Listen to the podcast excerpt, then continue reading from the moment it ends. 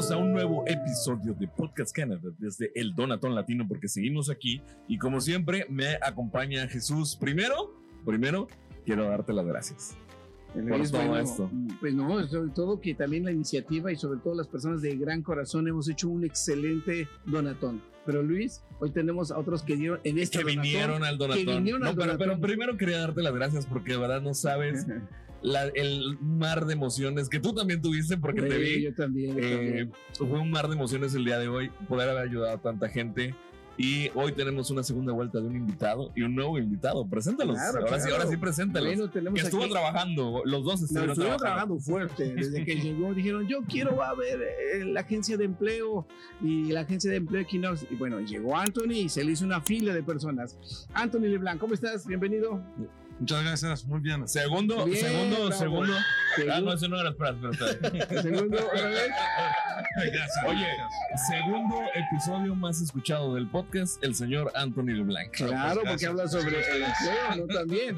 Y tenemos a Yanquiel. Hola, Yanquiel, ¿cómo estás? Yanquiel, bienvenido. Yo te Mucho gusto. porque Sí, hasta allá. Saludos hasta allá, Jesús. Acércate un poquito al micro, Yanquiel. Sí. Eso, para que escuchemos bien. Bien, Yanquiel también, porque él trabaja con Anthony, ¿verdad? De la Ujú. agencia de empleo. Y vamos a ahorita a, a hablar con ellos. ¿Qué es lo que las personas llegaban y preguntaban? Comenzamos, quizás ahorita dejo al jefe que hable. Yanquiel, tú que estabas ahí, dinos, en este donatón tú viste la realidad al 100%. Los latinos que acaban de llegar, ¿cuáles eran las principales inquietudes y qué tipo de personas eran? Había muchísimas personas de, bueno, sobre todo de varias nacionalidades, principalmente de México, de Colombia, habían peruanos también. A muchas personas demandantes de asilo eh, buscando opciones de empleo aquí en Canadá. Otros también, casos muy particulares que eran aquellos que Anthony veía, porque Anthony es el consultante de inmigración en nuestro equipo. Eh, son personas que se ocupan eh, o que están buscando sobre todo mm, maneras de eh, hacer cambios en ciertos proyectos de inmigración. Entonces, bueno, esa parte de, de inmigración es Anthony la persona que más eh, pudo incidir. Yo en mi caso, yo ayudaba sobre todo a- y daba consejos en, a las personas que estaban buscando empleo y demás. No somos una agencia de empleo como tal, eh, sino que nos dedicamos a reclutamiento internacional, pero yo mismo, habiendo tenido un- un- una trayectoria de inmigrante, de búsqueda de empleo y demás, bueno, pues eh, también le, dio- le dábamos consejos en ese sentido. Oye, Anthony, cuéntame, ¿encontraste hoy nuevas personas que puedes reclutar? Pues sí, claramente. Y tenemos, eh, eh, ahora la verdad es que la economía se baja un poco, Sí. afortunadamente. Entonces, eh, bueno, tenemos personas que llegan eh, seis meses pasados y que ahora la empresa lo dejan. Casi. En, en desemple- eh, ellos son el chômage, el desempleo. El desempleo, están desempleados. Es decir, trabajaron seis meses y ya los dejaron acá. Sí, bueno, con, el, eh, con los servicios de que te, el chômage, ¿cómo se dice eso? Eh, el desempleo, un servicio El de desempleo, un seguro de desempleo. Seguro de desempleo. El sí. seguro, bueno, y, y- y al final ellos están buscando otra oportunidad, pero e- ellos no saben cómo hacerlo, dónde, dónde encontrar, dónde ir a buscar las, eh, las ofertas. Entonces lo enseñamos un poco cómo se presenta, cómo ir a, a buscar los, los padrones, a encontrar las personas que toman las decisiones. Porque es una cosa de buscar una, una oportunidad desde México desde eh, Latam, pero al final de buscar de aquí es un poco más fácil. Entonces, eh, hay tips de necesidad de, de entender y ellos, ellos lo, lo, lo enseñamos a ellos. Claro, o sea que los tips son importantes porque al final de la historia, todos los que nos están eh, viniendo a preguntar para la cuestión del empleo, pues tienen que pasar por una cuestión, como dice Yanquiel, sea por la cuestión migratoria, para tener los permisos, sea que las cuestiones de los patrones que ahorita por la economía ya no están contratando como el año pasado, ¿verdad? Ujú, No, Entonces ha bajado. Entonces, en los que están acá tienen que readaptarse, tienen que volverse a integrar. Pero bueno, esa es la realidad. Y las personas que nos están escuchando, Anthony, que dicen, bueno, yo quiero ir a trabajar. La cuestión de a veces del trabajo, dicen, yo tengo mi diploma, tengo mi experiencia, veo que hay oferta de trabajo. La situación de ese proceso, ¿cómo nos puedes simplificar y explicar, Anthony, para que alguien diga, cuidado, antes de iniciar, sí, mire, y se ríe porque no va a ser Por, por la palabra simplificar. Simplificar, ¿verdad? simplificar. Ay, ay, ay. No, no hay nada de sencillo en eso. No hay nada de sencillo. Eh, pues depende, depende si, si eh, una- las personas que están, que son en, en afuera del país, ¿verdad? Estamos hablando de los que están al exterior del país que dicen yo ya quiero eh, hacer una aplicación. Comencemos por esos. ¿Cuál es, qué, qué proceso hacen no- normalmente ellos? Bueno, hay, hay dos maneras principalmente de encontrar una empresa, idealmente antes de llegar, porque lo vemos hoy. Hay muchas personas que, que, que- que ven aquí que intentan encontrar personas, bueno, hablo, hab- solo hablo español o hablo inglés. Pues aquí en Quebec es el francés. El inglés y el español no es suficiente. Está el inglés, eh, Francés también. francés también. O sea que alguien que Por la busque, mayoría de los empleados. si quieren realmente tener un mayor éxito para buscar un empleo, tiene que hablar los tres idiomas.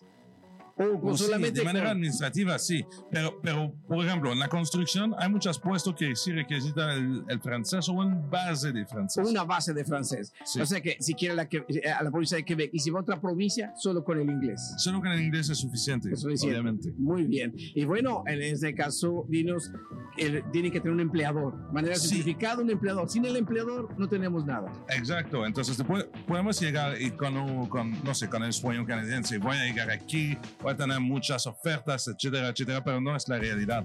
Es mucho mejor de encontrar antes Antes que entren acá, o de tener un plano. Como no me, ah, me voy sin plano, voy a tener la oferta eh, en un plano. Sin plan, sin plan. claro, voy a llegar No, de exacto. turista, ya llegué, y eso va a hacer que va a haber un problema grave de cuestiones de integración. Pero te quiero decir que eh, Luis ya hace el sueño canadiense. Sí. Porque como él trabaja a su cuenta, él se levanta a las 10 de la mañana Uy, sí, y hace el sueño la- canadiense. Me levanto a las 11 de la mañana, Pero- porque pero- para empezar me levanto a las 6 de la mañana para llevar niños a, A la escuela. a la Pero es el sueño canadiense por la cantidad de horas que vive o porque No, tienes el, el, el No, trabajo de yo soy creo Porque que no tiene sueño. dos horas al día, yo creo. Es el poco sueño canadiense. sueño canadiense Oye. Anthony, una de las preguntas más recurrentes que hubo en el, en el episodio que grabamos juntos fue el cómo te contactan. ¿Cómo te con Pero No, yo pero- sé que no funciona de esa manera. Entonces, explícales cómo funciona tu empresa. O, o las agencias de O las empleo, agencias de empleo, de reclutamiento, que que dicen. Deme una agencia que me va a contactar. Ellos piensan que hay una bolsa de trabajo y te doy el trabajo y lo vas No, no, no, no, distribuyendo. no, no. Ellos piensan que van a hablarle a Anthony y que Anthony les va a dar el No, trabajo. no, no, obviamente tenemos reclutadores.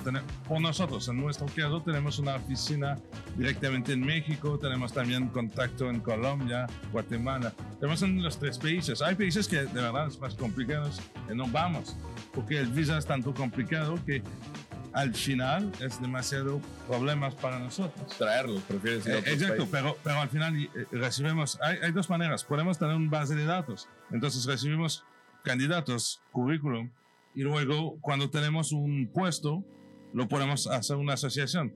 O también tenemos un puesto, eh, tenemos una oferta que tenemos de un...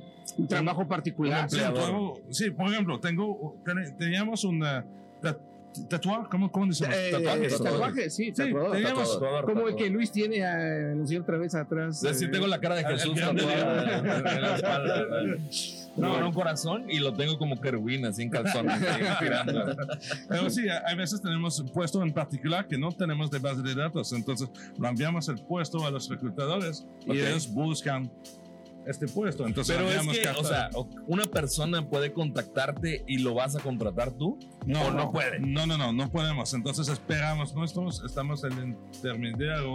¿A intermediario? Sí, de los reclutadores. Exacto. Entonces, es que la particularidad de nu- nuestro equipo es que hacemos la migración y el reclutamiento.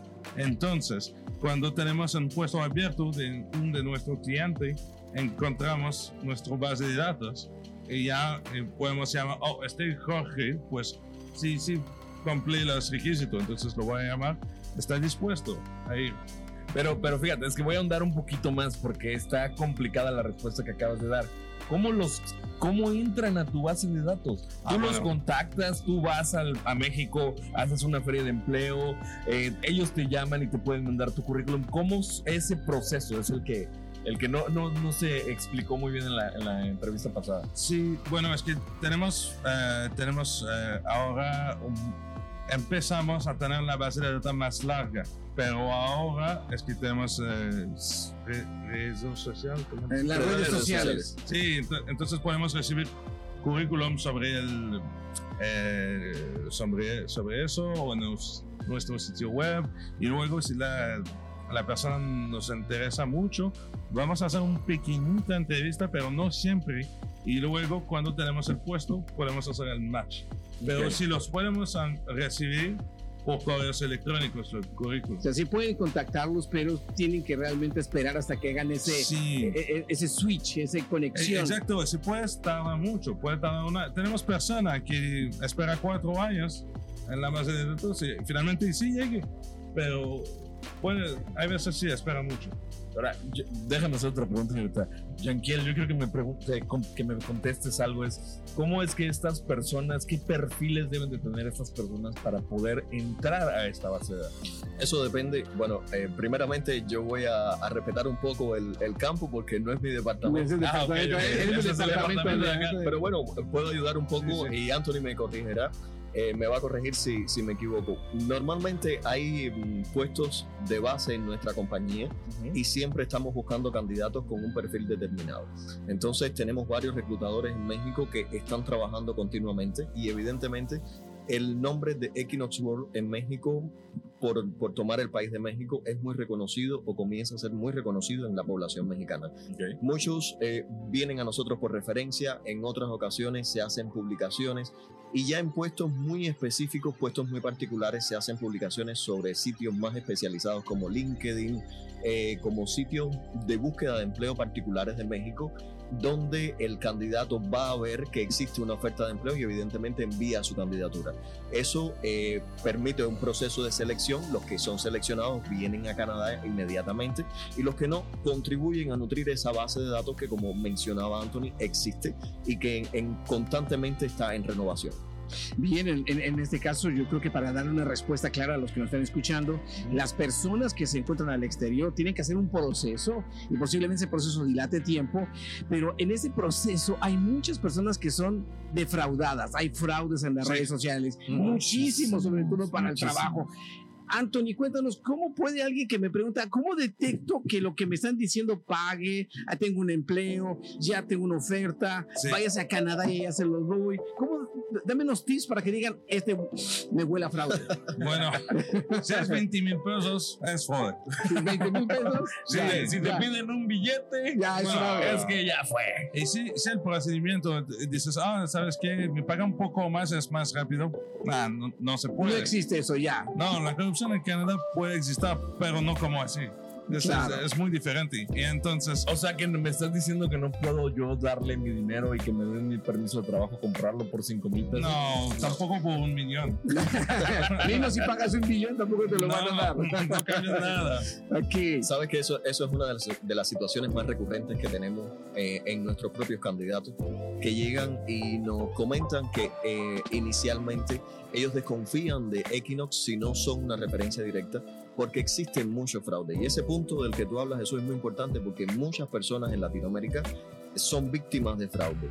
Eh, nosotros afortunadamente ya, yo creo que uno de, las de los tips para determinar si es fraude o no, primero verificar que la compañía existe, o sea, si es un Equinox World quien te está contactando, vamos a internet a buscar información, vamos a buscar el sitio web de la página, vamos a buscar testimonios, historias de vida de gente que Pero, han- pero que- eso no te garantiza No, que sea te algo. clonan también. No, no, no, eso no te te pueden clonar, hasta Equinox lo pueden clonar. Jesús, ¿hay alguna manera de saber si una empresa es verídica o no?